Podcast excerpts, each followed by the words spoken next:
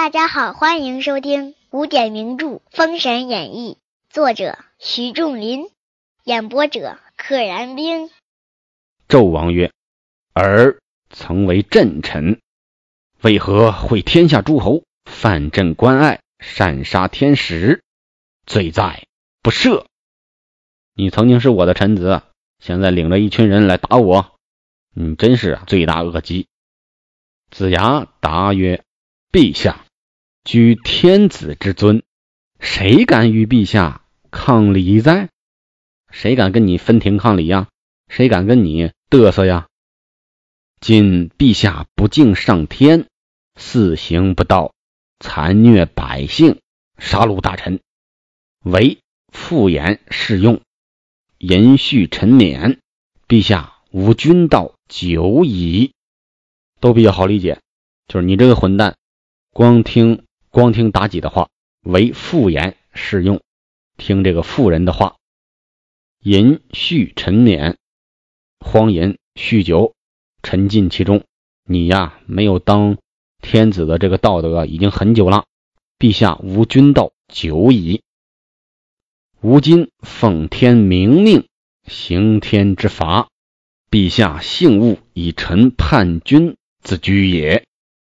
我啊，是奉了老天的明确的命令，奉天明命来实行上天的刑罚。你呀，可得了吧，纣王！你呀，别老说我是你的叛臣，幸勿以臣叛君自居也。不要老说我，我们作为臣子的背叛了你。纣王曰：“朕有何罪？”子牙曰：“天下诸侯敬听无道，纣王大恶，素表著于天下者。”罗列了纣王的大奸大恶之处。这些大奸大恶呀，还有标准呐，不是随便我随便说的。素表著于天下者，就是那些一向都闻名于天下的、臭名昭著的、臭名远扬的那些罪恶。素就是一向表著于在天下都很著名，大家都知道。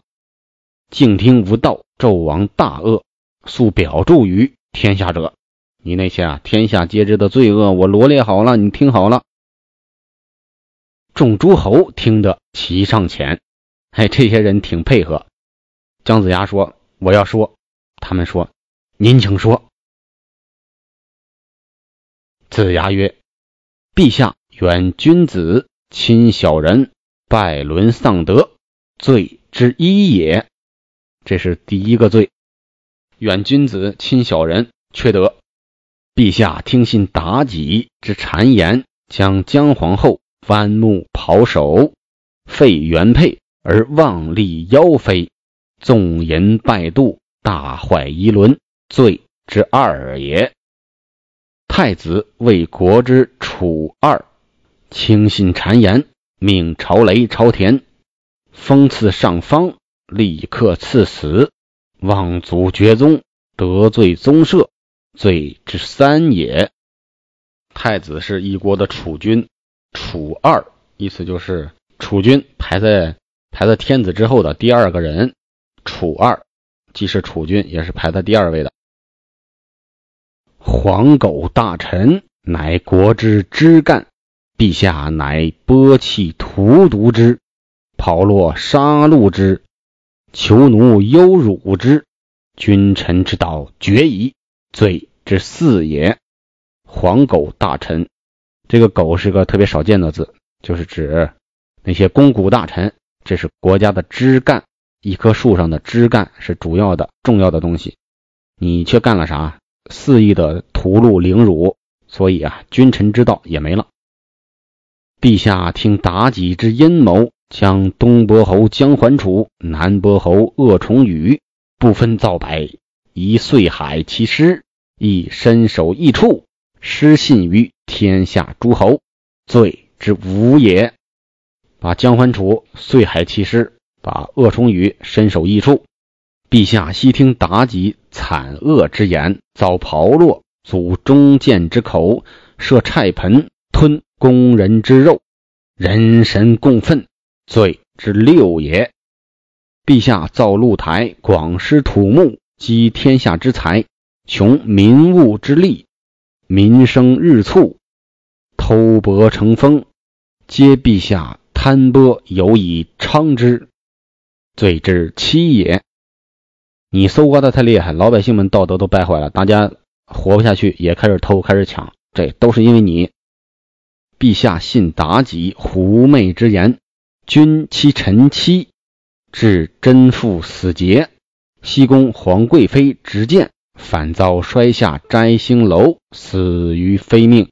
三纲已绝，廉耻全无，罪之八也。这是黄飞虎一家子的事儿。哎，你想奸淫人家黄飞虎的妻子，又害死了黄飞虎的妹妹，你廉耻全无。陛下以玩赏之余，验民生之老少，刮替孕妇，是反辈之阴阳，民庶何辜？遭此荼毒，罪之久也。这说的都是砍腿和剖腹。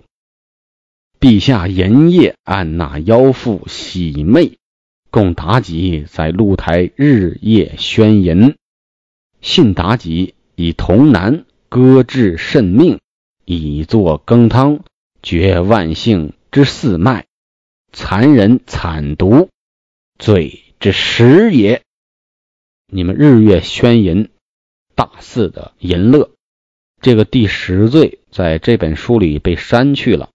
信妲己，妲己说了啥呢？用童男小男孩割他的肾，割了肾之后烤着吃，割治肾命，割下来。烤着吃，炖着吃，这样呢壮阳。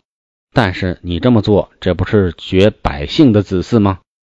百姓们没了肾，生孩子都成问题啊！今臣上特奉天之明命，襄周王发，公行天之法。陛下勿得以臣逆君而少之也。我江上，今臣上。我江上奉老天的命，帮助周王姬发来行使老天的罪罚。你呀，啥都别说了，说再多能减少你的罪过吗？一条也少不了。纣王听姜子牙报其实罪，只气得目瞪口呆。这个“报”是残暴的“暴”，但是我想他应该应该通曝光的“曝”，大家常说的“曝光”。是不对的，应该读作曝光，把这个事儿就完全展现出来。报其实罪讲不通，其实应该是曝其实罪，展示出来。但是他写的报，我就读作报吧。纣王一听气坏了，只见东伯侯姜文焕、南伯侯鄂顺冲将出来，以刀枪来战纣王。杀父之仇啊，这哥俩得干死纣王。纣王手中刀劈面交还，北伯侯重应鸾见东南二侯大战纣王，也把马催开来助二侯。北伯侯重应鸾是谁呢？应该是重黑虎的儿子。大家应该还记得，原来的北伯侯是重侯虎，他有儿子叫重应彪，被这个苏护和苏全忠啊打得挺惨。那么，重黑虎后来接任了北伯侯，再后来在渑池县死了。那么，继承爵位的呢，应该是他的儿子，叫重应鸾。纣王力战三路诸侯，只杀得天昏地暗。子牙传令，擂鼓。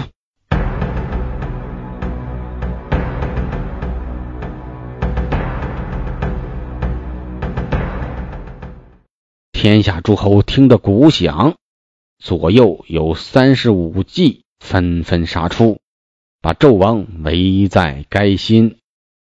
一敲鼓，大家起劲儿，又冲出这么多人来，冲出这么多人来，光围一个纣王，外围的你也够不到他呀。不知纣王性命如何？且听下回分解。本集就到这里啦，记得订阅哦。